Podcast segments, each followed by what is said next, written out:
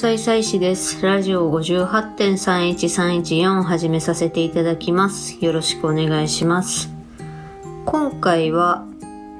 例えば、障害とか、病気とか、例えば、マイノリティとか、あとは何ですかね、何らかの特性を持った人たちに対して、こういう特性を持っている人たちはこういう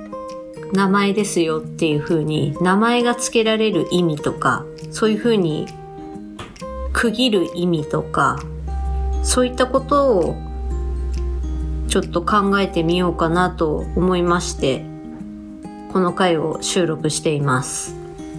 私が最初に何が言いたいのかっていうと普通にそういう人はどこにでもいるんだよっていうことを言いたいんですよね。それが、目に見えてわかる身体障害とか、今度は目に見えてわからない病気だとか、発達障害、知的障害、ベクトルがちょっと違うんですけど、性的マイノリティ、これもまあ目に見えない LGBTQ+, といったことも含めてお話ししようかと思います。こういう人たちは普通にいます、その辺に。見えてない、見せてない、あとは意図的に見ていないだけであって、もう社会の歯車としてすでに、その社会の歯車って噛み合った歯車、一個の中にもういるんですよね。で、数が単純に少なくてマイノリティだと言われてるんですけども、それはもうすでに取り込まれてるから、その他の人たちが見ていないとか、あとは周りの社会として当事者たちがそれをオープンにしている社会になっていない。当事者が意図的に見せていない。それだけなんですよね。それで、その特性っていうのに名前があるマイノリティっていうのに名前があるのは、当事者以外の人たちに、いわゆる、じゃあマイノリティの反対、マジョリティ。マジョリティに対して、そのマイノリティの特性を理解させるために名前がついてるんですよね。で、本来こういう名前があること、区切られていることっていうのは、その当事者たちに利があることなんですよ。利益があること。なぜなら、その症状っていうのは、特性、特別、マイノリティではあるけども、ある一定の人いる。っていうので、まとめるとこういうことですよ。私の場合はその中でこういう特性が強いですよとかね。そういうふうに簡単に説明しやすくするために名前があったり区切られていることなんですけど、でも現状その逆にあると思うんですよ。区切られてることで差別されたりとか、当事者たちが不利益を被ることになっている。あとはもうその区切られた名前自体が暴言として使われてしまっている。ね、この間もどこぞの区議がね、なんか言ってましたよね。もうなんかもう腹立つどころかもう終わってんなって思ったんですけど。あとは、例えば、障害を持ってることで、それをオープンにしたら、仕事を任せられなくなったりとか、仕事が減らされちゃったりとか。あとはもう、障害っていう、障害者っていうことが、もうすでに暴言として使われている。なんかそういった場面に出くわすことが最近あったんですよね。直接その場面を見たっていうかね、間接的にそういう障害者ってっていうことが暴言として使われているっていうお話を聞いてしまって、なんだかなって思ったことがありましてね。要は私腹立ってんだなって思いました。じゃあ、思い返してみてほしいんですけど、あなたがそのマイノリティを知ったのはいつのお話ですか？知ったというか、見たりとか、話に聞いたりとか、実際その人に会ったとか、あるいはもう家族、親戚の中にそういう人がいたっていう場合もあると思うんですけど、ちょっとそういう、いつ、あそういう人がいるんだって認識しましたか？私のお話をしますと、私は幼稚園生の頃に、幼稚園生の年長さんですね。だから、5、6歳の頃のお話なんですけど、同じクラスに、後から考えたら、ああ、あの子って ADHD、注意欠陥多動性障害だったんだなっていう男の子がいたんですよね。で、その子と私の関わりっていうのが、クラスで名前の順に並んで男女のペアを作るときに、その子と私がペアになるとか、あとは交互に並ぶとか座るっていう時にその子が隣になることが多かったんですよね。当時の私はまあその子とペアになったりとか、その子を間近で見てて、その子に対して、あ変わった子だなというか、まあ言うことを聞かない子というか、話が通じてんだか通じてんだかよくわかんない子だなとか、そういうふうに思ってました。例えば、じゃあ、ペアになった同士で手を繋いでくださいねって言って、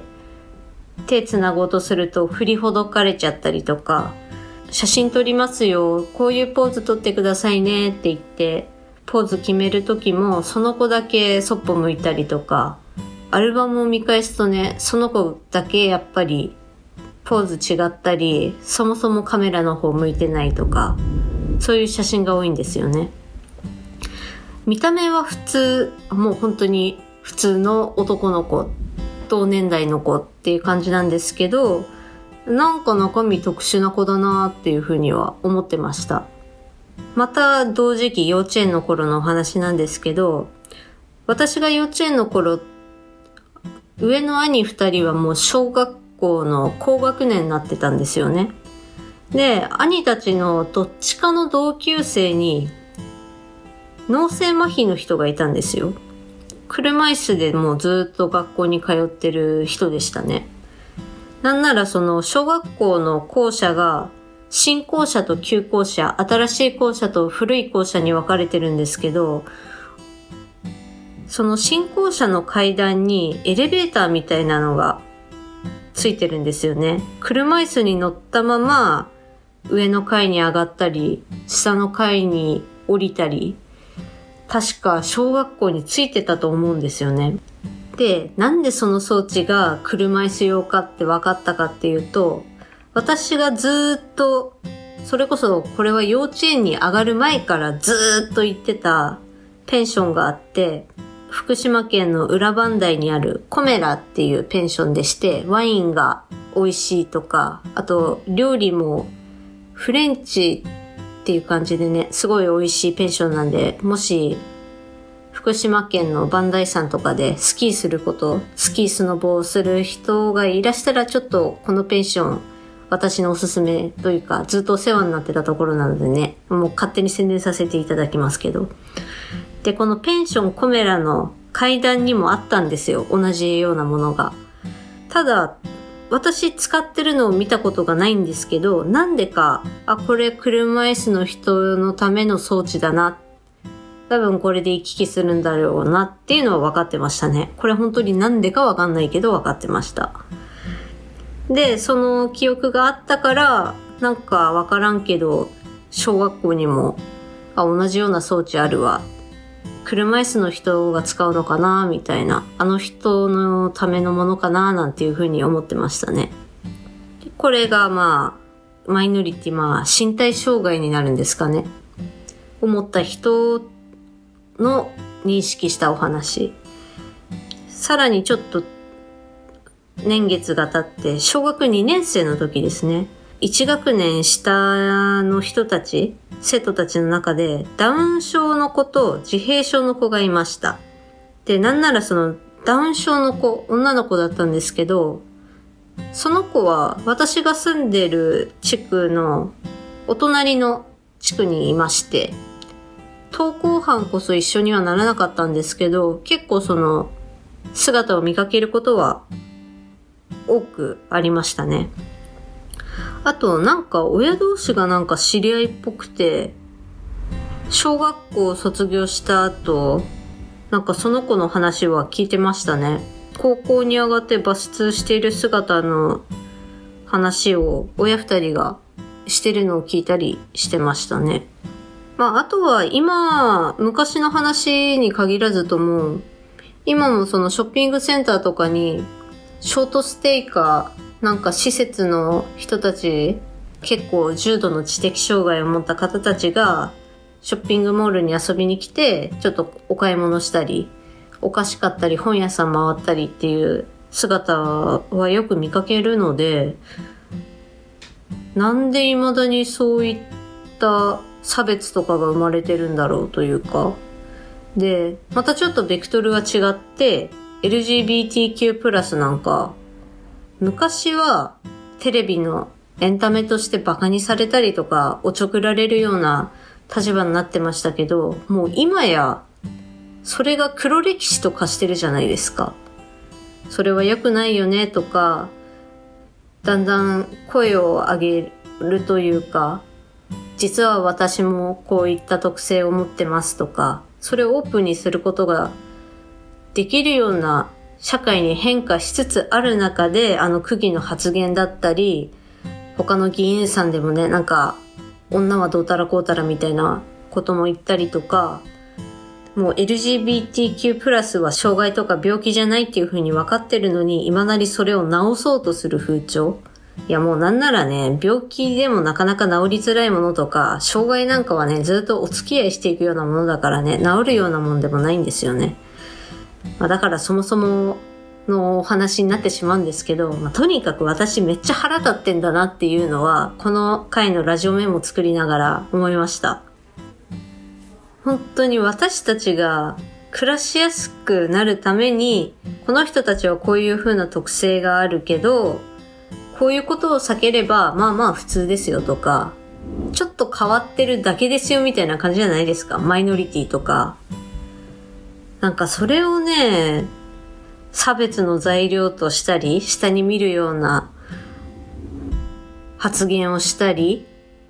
うん、本当に腹立ちましたよね。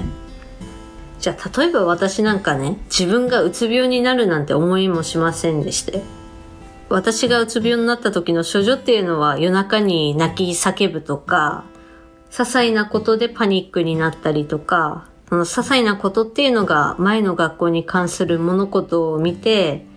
なんか思い出してパニックになっちゃったりとか、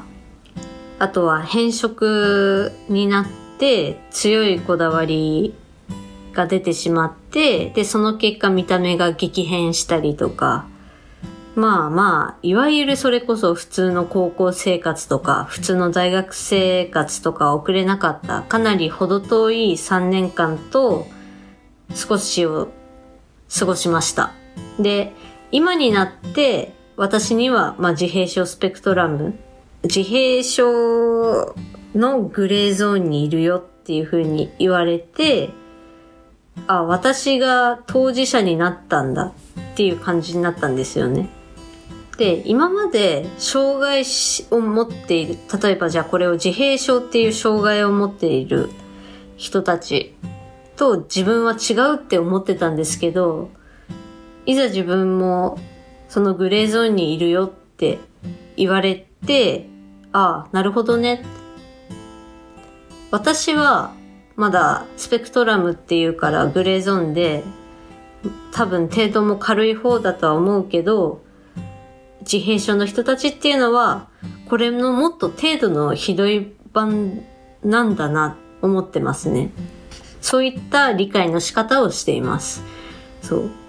なんか今こうやってまとめると、そのうつ病になった時の症状とかまとめてみると、本当にそうなんですよね。変色っていう強いこだわりがあったりとか、些細なこと、些細な不快なことで過呼吸とかパニックを起こしてしまうとか、あそういうのって何かの瞬間、何かの時にその片鱗を見せてるもんなんだなって思いましたね。で、自分が自閉症スペクトラムっていう自閉症のグレーゾーンにいるらしいよっていう話を親にした時も、親もあんたは小さい頃お母さんにこういう時こうしてっていうことをずっと言ってたんだけど、あれはよくよく考えてたらそういうこだわりだったんだよねっていうふうに言われて、もう割と軽く納得されたんですよね。だから、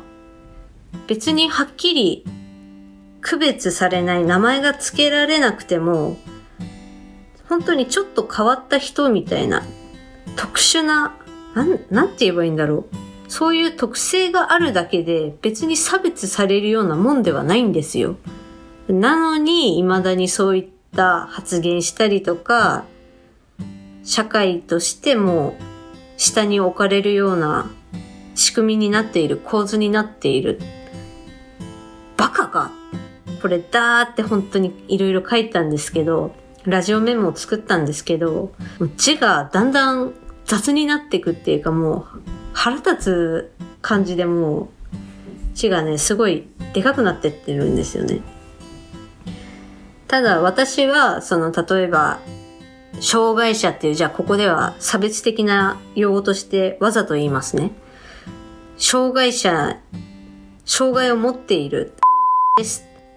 ね、差別的用語ってありますけど、これ放送禁止用語かな。私はそういう障害を持っている上で、私の力を見せつけてやろうと思ってます。障害って言われてるようなことを特性として活かして、そう、実力としてその特性を活かした上で、私なりの幸せを見つけてやろうっていう風にね、もう、何ですかね、腹立つし、それを原動力にっていうとね、プラスの力になってるように聞こえますけど、もうなんだったら、てめえらがなんか下に見てんのか差別っていう意味で使ってんのか知んねえけど、こっちはこっちでそれを武器にしてやって、差別してるお前らより幸せになってやるがんなっていうふうに思ってますね。ただ、やっぱりもう、もうどうしようもないっすよね。そういうふうに意識を持ってしまっているというか、思うこととか感じることっていうのは簡単に変えられるものではないんですけど、じゃあせめてさ、そういう人がその辺にいるんだからさ、発言には気をつけるなりさ、フィルターを通すなり、表現の仕方変えるなりさ、もう何かやってよって思いますよね。私はもう、例えばその、区議の、その LGBT、まあ、主にあの人は、ゲイとレズビアンの人たちばっかになると、その区が滅びるっていう風に言ってましたけど、っていうかそれ言うこ、言う意味あんのかっていうお話ですよね。で、その後のインタビューとかでも、いや、私の周りにはいないとか言って、いや、それはあなたが見ていないだけだから。仮にあんたの周りにいたとしても、多分その人たちそういう風な言動をしているお前には絶対表明できないよっていう風に思いました。以上でございます。えー、長々と私の腹立ったことをお聞きいただきありがとうございました。それでは皆様ごきげんよう。さよなら。